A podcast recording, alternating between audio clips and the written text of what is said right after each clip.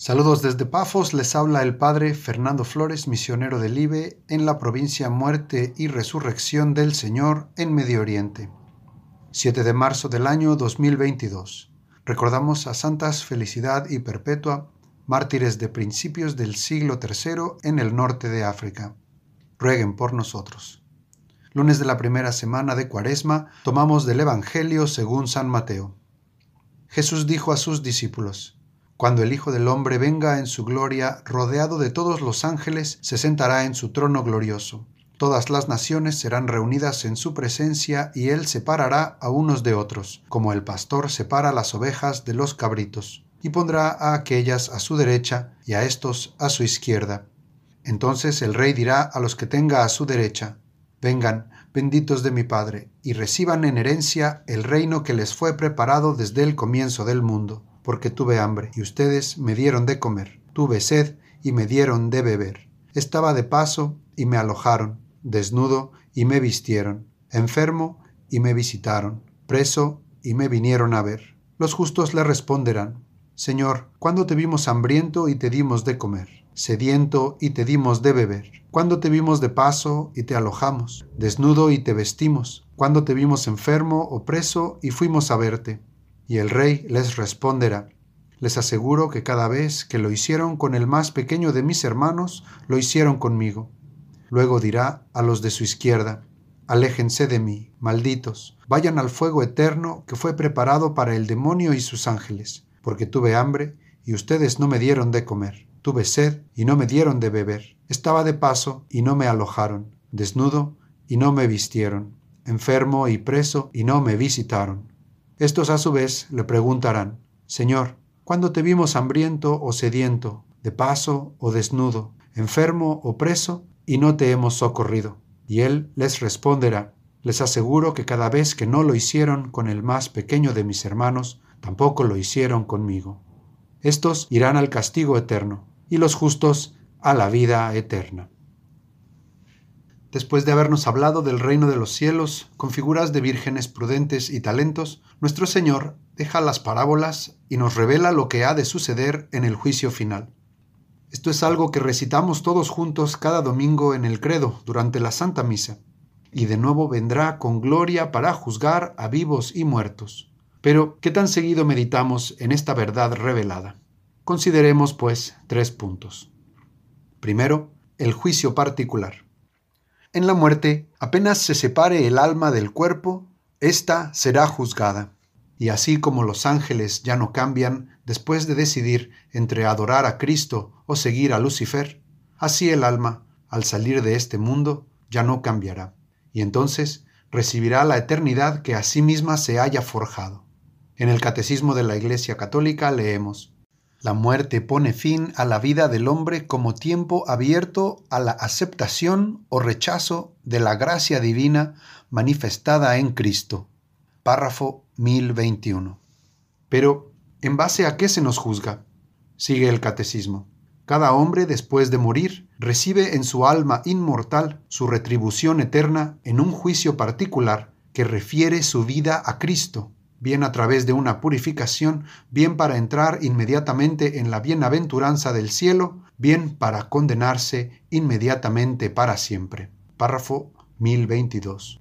Por eso, el católico hace muy bien encomendándose constantemente a la Virgen Madre de Dios, pues ella ruega por nosotros los pecadores, ahora para que busquemos la santidad y en la hora de nuestra muerte, cuando nuestra vida será comparada con la de su Hijo Jesucristo, que es la inocencia misma. Segundo punto, la resurrección. Sabemos que la separación de cuerpo y alma que se da en la muerte es sólo temporal. Las Sagradas Escrituras enseñan expresamente la doctrina de la resurrección. Por ejemplo, en el Evangelio de San Juan leemos, No se asombren, se acerca la hora en que todos los que están en las tumbas oirán su voz. Cristo se refiere a sí mismo y saldrán de ellas, y los que hayan hecho el bien resucitarán para la vida, y los que hayan hecho el mal resucitarán para el juicio. Juan 5. ¿Qué diferencia habrá entonces entre los cuerpos de justos y condenados? dice San Alfonso. Los justos se mostrarán hermosos, cándidos, resplandecientes más que el sol. Dichoso el que en esta vida supo mortificar su carne, negándole los placeres vedados, y aún para mejor enfrenarla, como hicieron los santos, la maltrató y le rehusó también los placeres lícitos de los sentidos. ¿Cuánto se regocijará por ello? Y al contrario, los cuerpos de los réprobos se mostrarán deformes, negros y hediondos. ¿Qué pena tendrá el condenado al unirse a su cuerpo?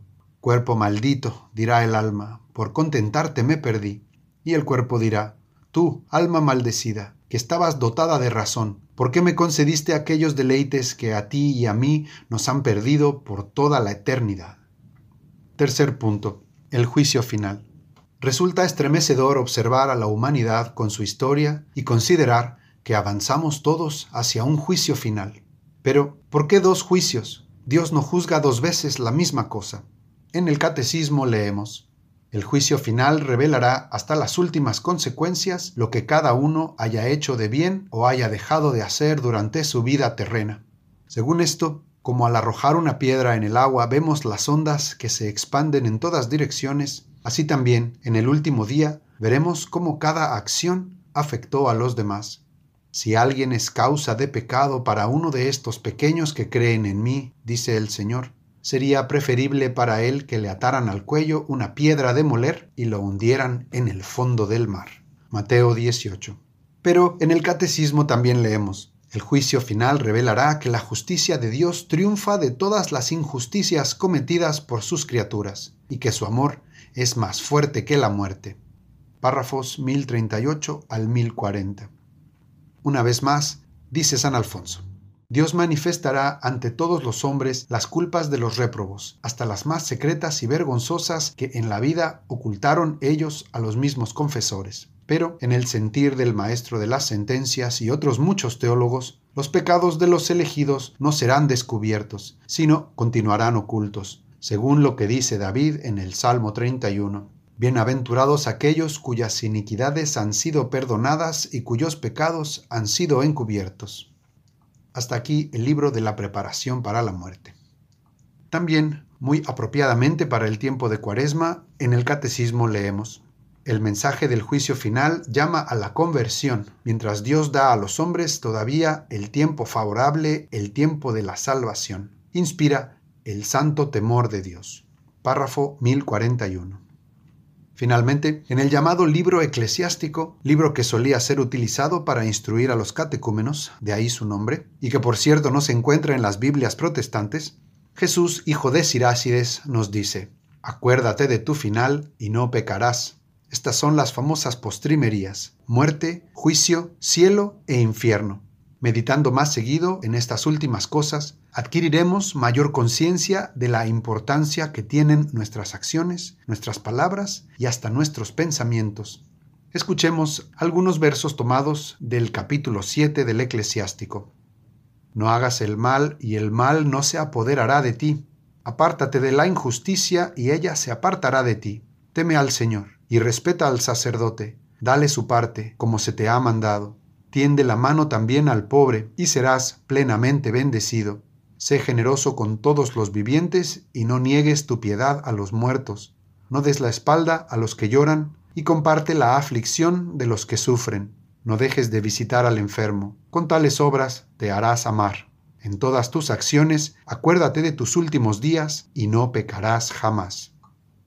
Nos encomendamos a ti, Madre del Cielo, pidiendo un corazón generoso para que esta cuaresma sea una de abundantes frutos. Amén.